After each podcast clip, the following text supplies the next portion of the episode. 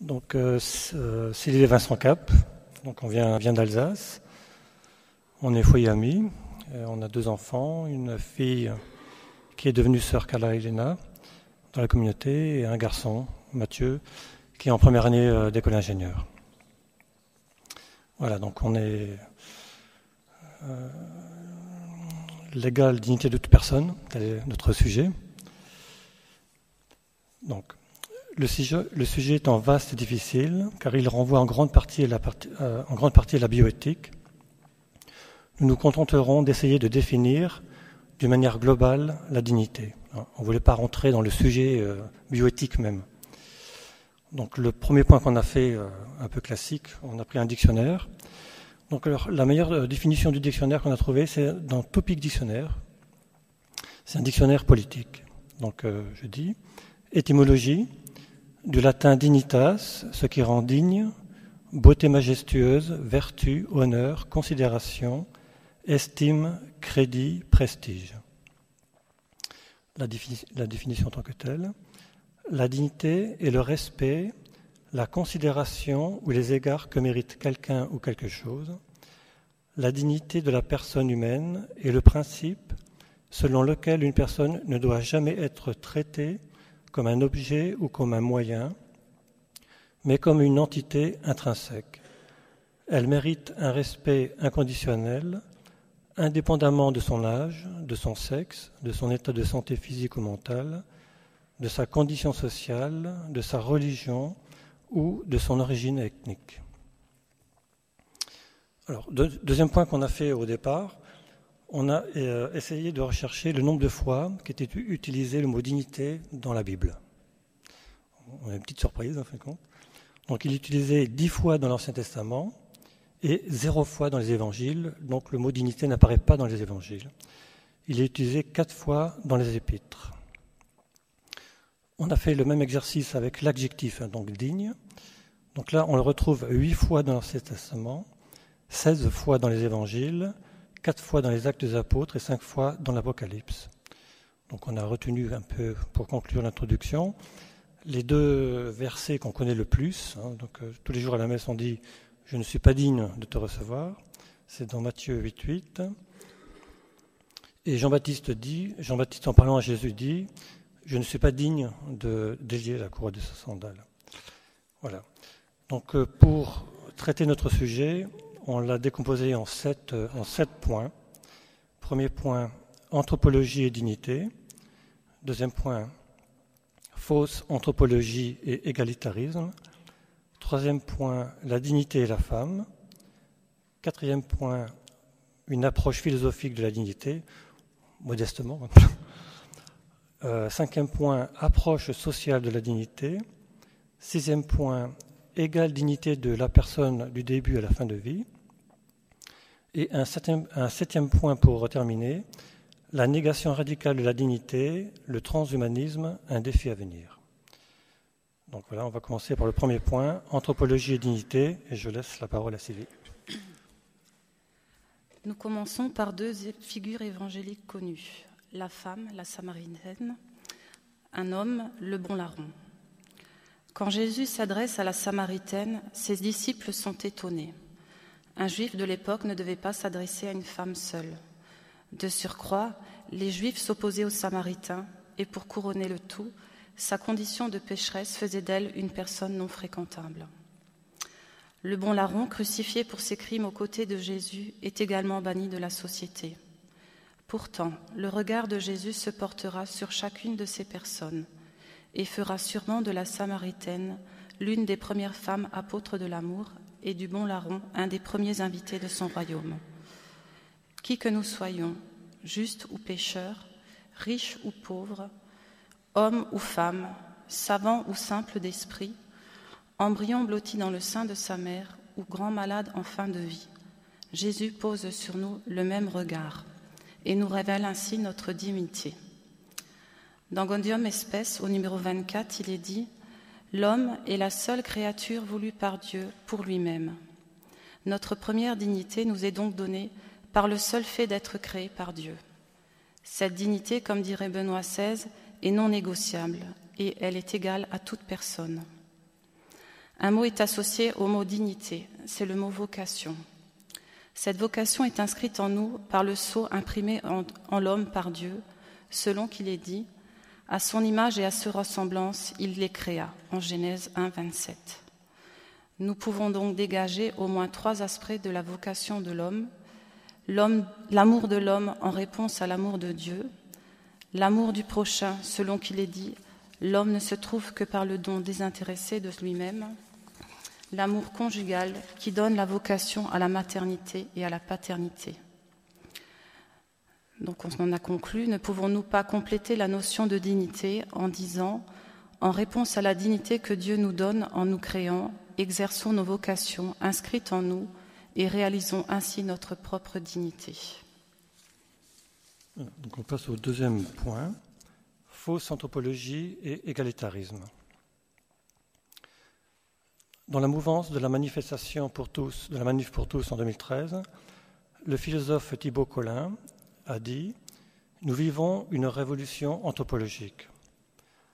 En le formulant différemment, nous pouvons dire qu'il y a une volonté actuelle d'imposer une nouvelle civilisation dont le gender serait la nouvelle anthropologie. Dans un article paru dans Liberté politique en octobre 2013, Gauthier Besse de Berck, s'il y a des veilleurs, ils le connaissent sûrement, c'est un professeur agréé en lettres euh, et c'est lui qui a organisé la Grande Marche des veilleurs en 2013. Donc, il analyse dans, cette, dans cet article cette nouvelle situation et synthétise, et synthétise tous les principes destructeurs qui en découlent. Donc je le cite.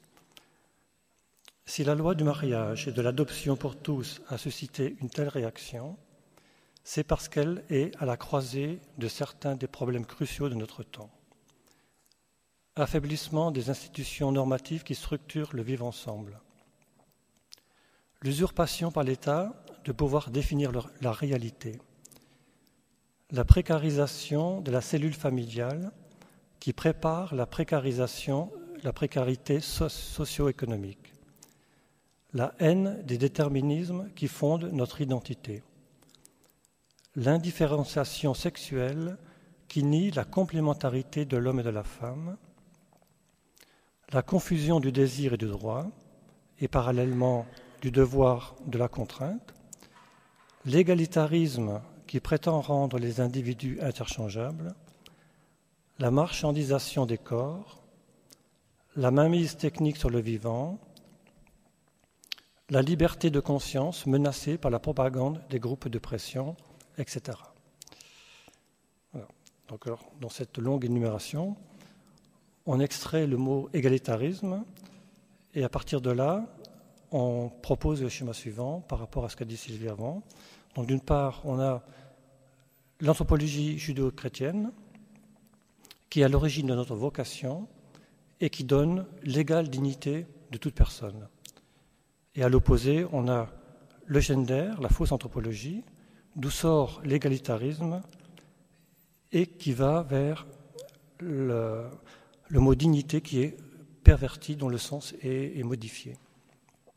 Donc, par rapport à ce schéma parallèle, on va rester sur ce schéma, puis on va essayer de, donner quelques indications, telles qu'on a pu.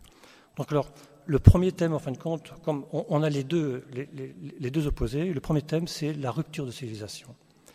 Donc là, on a relevé trois points. Donc d'une part, la volonté d'effacer tout héritage judéo-chrétien et de nous couper de l'histoire. Deuxième point, euh, nous est donné par Marguerite Peters. Alors, euh, c'est une femme théologienne assez connue, hein, consulteur au Conseil pontifical de la culture et grande spécialiste du gender, qui a écrit un livre assez récent en 2013 qui s'appelle Gender, une norme mondiale. Un très, beau livre. Donc Marguerite Peters, en dans ce livre, euh, développe l'aspect imperceptible de changement de fond qui s'opère notamment depuis la conférence de Pékin. Par exemple, comment le, gender est diffusé d'une manière euh, tout à fait euh, imperceptible, soi-disant une rumeur. Donc là, on, dit également, euh, ici, on, est un petit peu dans l'esprit des veilleurs.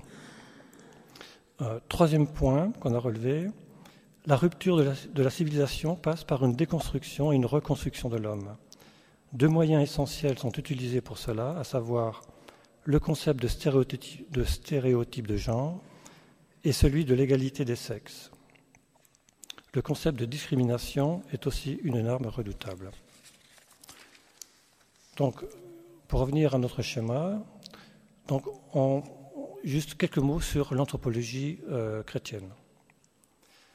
Simplement pour dire, un des grands héritages de Jean-Paul II est son approfondissement de l'anthropologie, et notamment des trois premiers chapitres de la Genèse.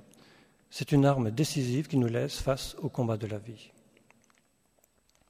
Donc toujours dans notre schéma, quelques mots sur le gender. C'est bien une anthropologie puisqu'elle redéfinit l'homme. Elle est issue de la rencontre de la philosophie de la déconstruction, spécialité française, avec le féminisme américain, provenant le plus souvent du milieu homosexuel, dont euh, la philosophe américaine Judith Butler est la figure emblématique. La théorie du genre se construit sur les résidus idéologiques de la pensée occidentale issue des Lumières. Nous soulignons juste trois étapes symboliques. La mort du Père éternel par le déisme au XVIIIe siècle, la mort du Père naturel par la pensée de Freud au XIXe siècle, et la mort de la mère naturelle par le féminisme du XXe siècle. la présentation est beaucoup tirée de Marguerite Peters. Donc alors, autre, autre thème euh, sur effectivement notre schéma opposé. Donc d'une part, euh, égalité, égalitarisme. Donc alors pour euh, l'égalité, à ce sujet, nous vous proposons un extrait du livre de Gauthier de Besse, effectivement, qui a écrit un livre qui s'appelle Nos limites, sorti en 2014. Donc je le cite. Seul, je ne peux pas donner la vie. J'ai besoin d'un autre. La dépendance de chaque sexe envers l'autre exige l'humilité mutuelle des hommes et des femmes. Pourvu qu'elle soit équitable et assumée, la complémentarité des sexes fonde une, égalité réelle. L'égalitarisme nie la différence des sexes. La femme, se considérant aliénée par l'homme, réclame une égalité de droits et de pouvoir à l'égal de l'homme. Dans la logique du gender, hommes et femmes sont interchangeables, ils doivent donc être forcément égaux, ce qui conduit à des situations en dehors de la réalité. Une mère ne peut être qu'une femme, un père qu'un homme. Donc, autre thème, le, sens des mots, comment effectivement le mot dignité euh, a, été, a été changé. Donc là, on vous propose également un extrait de, Marguerite Peters. Elle dit Le langage est devenu l'outil postmoderne de la déconstruction. Transformer le contenu des mots en processus de changement revient en effet à se donner l'illusion de détenir le pouvoir de déconstruire, ou du moins de déstabiliser dans leur fondement les réalités de ces mots qui sont censés les exprimer. Il s'agit bien d'une illusion, car ce qui est ne saurait être déconstruit, ce qui est n'a pas été construit, mais créé. Gauthier Bess, quant à lui, déclare dans son livre Il faut ajuster sa parole au réel plutôt que de prétendre ajuster le réel à sa parole. Donc, autre thème également, le thème de la personne. Donc d'un côté on a la personne, de l'autre côté on a l'individu. On cite toujours Marguerite Betters. L'analyse montrera qu'au nom d'une interprétation citoyenne et laïque de l'égalité, concis uniquement en termes de pouvoir et de droit, le processus révolutionnaire du gender s'attaque culturellement, politiquement et juridiquement à l'identité constitutive, de l'homme et de la femme comme personne, à leur, identité sponsale, leur merveilleuse complémentarité et unité dans l'amour, leur vocation et rôle éducatif spécifique, la masculinité, la féminité, la paternité, la maternité, le mariage et la famille, la structure anthropologique de toute personne humaine, ordonnée à l'amour donné, reçu et partagé. Elle poursuit plus loin, donc je la cite toujours. Une fois qu'il aurait fait table rase de la structure anthropologique féminine et masculine, le processus révolutionnaire passe de la déconstruction à la construction. Se servant de résidus idéologiques passés, il bricole un avatar de substitution, un citoyen individu libéré de ce qui est pourtant par nature et par don gratuit, asexué, radicalement indifférencié, détenteur du droit de choisir jusqu'à son orientation sexuelle et identité de genre. Donc on va passer au troisième point, la dignité et la femme, et je laisse la parole à Sylvie. Pour balayer le sujet de l'égale dignité de toute personne, il est difficile de ne pas évoquer explicitement celui de la dignité de la femme par rapport à l'homme. Nous l'avons déjà évoqué dans le chapitre sur l'égalité-égalitarisme, et une intervention spécifique sur ce sujet aura lieu ultérieurement. Nous nous contenterons donc de rappeler en premier lieu le péché originel et ses conséquences qui vont entraîner, entre autres, la détérioration de la relation homme-femme voulue par Dieu. Nous voulons également souligner le rôle majeur du féminisme dans l'atteinte de la dignité de la femme et celui tout aussi majeur de la femme dans le combat contre le mal. Nous vous invitons à vous référer à la lettre apostolique du Saint-Père Jean-Paul II sur la dignité et la vocation de la femme, parue le 15 août 88, où il parle de la radicale parité, et dans laquelle nous retrouvons un extrait de la déclaration du Concile Vatican II aux femmes. Donc je le cite. L'heure vient, l'heure est venue, où la vocation de la femme s'accomplit en plénitude. L'heure où la femme acquiert dans la cité une influence, un rayonnement, un pouvoir jamais atteint jusqu'ici. C'est pourquoi, en ce moment où l'homme a une si profonde mutation, les femmes imprégnées de l'esprit de l'Évangile peuvent tant pour aider l'humanité à ne pas déchoir. Donc, quatrième point, approche philosophique de la dignité. Nous avons trouvé intéressant de sans se à l'anthropologie Le père Nicolas Buté, dans un article de Etienne, explique que la dignité consiste à obéir à sa conscience. Nous avons cette belle définition dans Gaudium Espèce au numéro 16. Le chapitre espèce est consacré à la dignité attribuée à cette question. Dans ce, chapitre sont développées, entre autres, les facultés intérieures de l'homme qui lui permettent d'exercer sa, dignité, à savoir l'intelligence, la sagesse, la liberté, la conscience. Le Concile explique également, au numéro 19 et 20, comment l'athéisme a porté atteinte à la dignité. Saint Jean-Paul II parlait lui aussi du mal absolu au sujet des idéologies inspirées par l'athéisme systématique. Il serait intéressant de voir comment a été traitée la dignité de l'homme à travers l'histoire et de montrer le rôle primordial du christianisme dans l'émergence de la dignité de l'homme. Simple exemple, effectivement, le recul de l'esclavage de l'être humain avec l'extension du christianisme. Deuxième exemple, la déclaration des droits de l'homme, issue d'une culture chrétienne. Donc on recite euh, donc, le droit de l'homme de 1948, qu'on cite. Tous les êtres naissent, tous les êtres humains naissent libres et égaux, en dignité et en droit. Ils sont doués de raison et de conscience et doivent agir les uns envers les autres dans un esprit de fraternité. Cinquième point, approche sociale de la dignité. Le Concile, dans son numéro 29, déclare qu'en dépit de légitimes différences entre les hommes, l'égale dignité des personnes exige que l'on parvienne à des conditions de vie justes et plus humaines, politiques et de l'économie. Actuellement, peut-on vraiment dire qu'il est digne que 80% des richesses de la planète soient possédées par 20% de la population mondiale?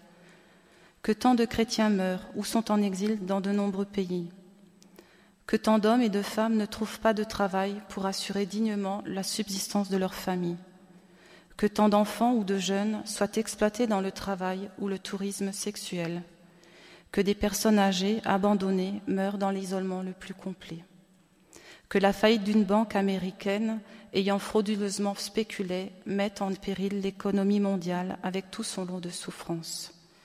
L'Église catholique, dans sa doctrine sociale, donne les orientations nécessaires pour parvenir à une véritable dignité. La juste répartition des biens, la subsidiarité, le sens commun et la place centrale que l'homme doit avoir. chapitre suivant. Égale dignité de la personne du début à la fin de vie. L'embryon est-il une personne La procréation artificielle est-elle conforme à la dignité humaine? Est-elle digne de supprimer la souffrance en supprimant le malade? Le progrès vertigineux des sciences biomédicales à partir des années 80 ont entraîné de nouvelles menaces contre la dignité. Dans son texte majeur de l'Évangile de la vie, paru en 1995, Saint Jean-Paul II parlait d'attentat contre la vie ou de culture de la mort. La, Congrégation pour la doctrine de la foi a sorti un premier document en 1987 intitulé le don de la vie, où elle traite dans une première partie du respect des embryons humains et dans une deuxième partie des interventions sur la procréation, sur la procréation humaine. Elle en sortira en 2008 une suite et une mise à jour. Instruction Dignitas Personae, abordant des sujets tels que les techniques d'aide à la fertilité, la congélation des embryons, le diagnostic pré-implantatoire, les nouvelles formes de contraception, le clonage humain, l'utilisation thérapeutique de cellules souches, etc. Ce dernier texte confirme entre autres la dignité de l'embryon humain. La réalité de l'être humain tout au long de son existence, avant et après sa naissance, ne permet d'affirmer ni un changement de nature, ni une gradation de la valeur morale, car il possède une pleine qualification anthropologique et éthique. L'embryon humain a donc, dès le commencement, la dignité propre à la personne. Ces documents précisent également, d'une part, que le Christ, par son incarnation, a confirmé la dignité du corps et de l'âme, et d'autre part, que la personne est constituée d'un corps et d'une âme, et que toute atteinte au corps constitue une atteinte à la dignité de la personne.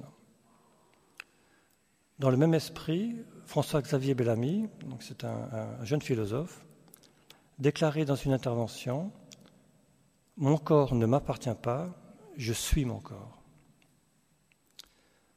Autre sujet d'actualité mis en lumière, l'euthanasie. L'Évangile de la vie, en son numéro 65, définit ainsi l'euthanasie. Par euthanasie au sens strict, on doit entendre une action ou une omission qui, de soi et dans l'intention, donne la mort afin de supprimer ainsi toute douleur. L'euthanasie se situe donc au niveau des intentions et à celui des procédés employés.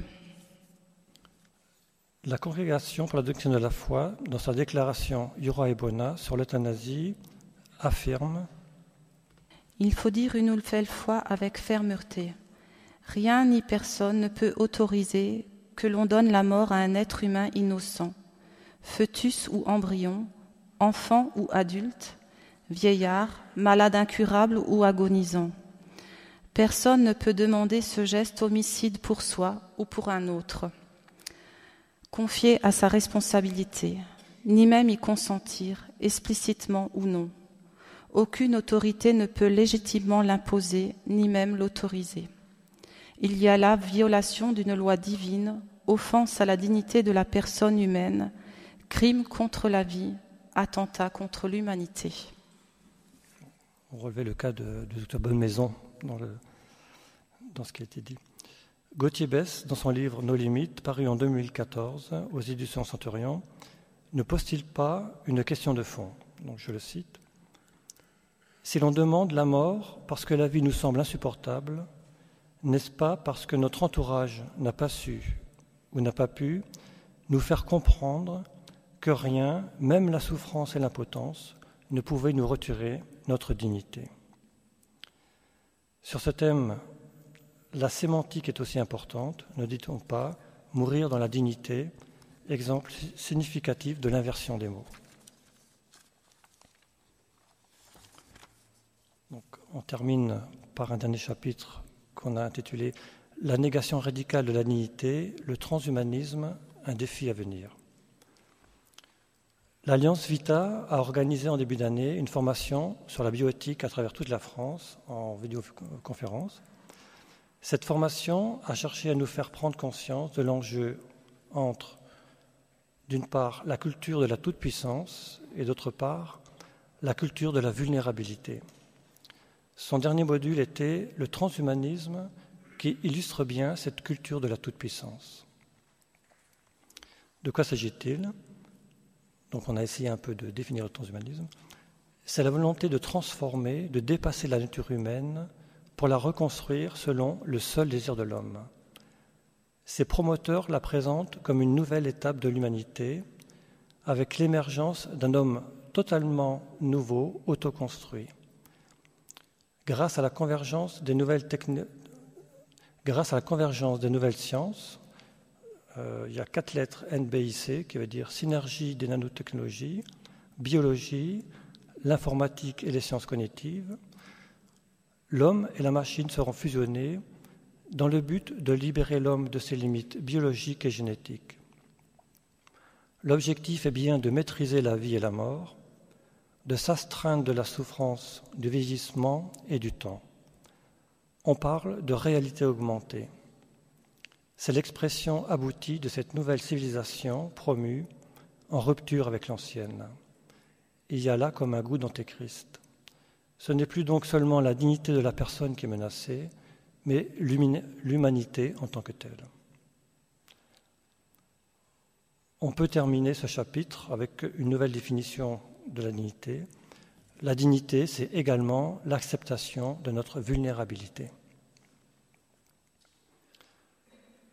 on conclut. Qu'est-ce que l'homme? Telle était la question de la formation faite par Alliance Vita. De la bonne réponse dépend notre dignité.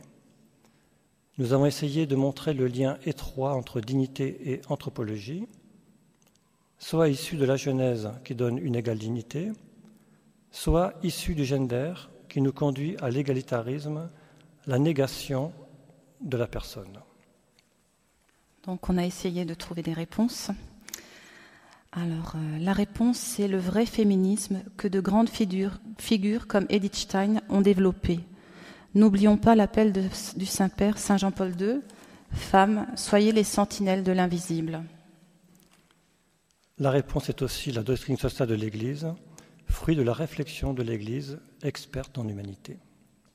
La réponse, c'est également la théologie du corps donnée par le Saint-Père, Jean-Paul II, et l'éducation au bel amour La réponse est aussi une formation philosophique réaliste dont le principe est de partir du réel. L'origine, c'est Aristote qui passe par saint Thomas d'Aquin et qui passe aussi par le père Marie-Dominique Philippe, fondateur du comité de Saint-Jean. La réponse, ce sont ces hommes et femmes courageux qui se lèvent pour le combat de la vie à l'image du professeur Lejeune ou de Gregor Pupinck à l'origine de la pétition L'un de nous La réponse est surtout la famille, car c'est le lieu de la formation de la conscience, de l'acceptation de sa vulnérabilité, du partage, de l'accueil de la vie. D'autres réponses peuvent être naturellement données, mais une chose est unique, on est homme car porté par une mère, où déjà en son sein s'établit une relation d'amour. Restons donc blottis sous le manteau de notre Mère du ciel.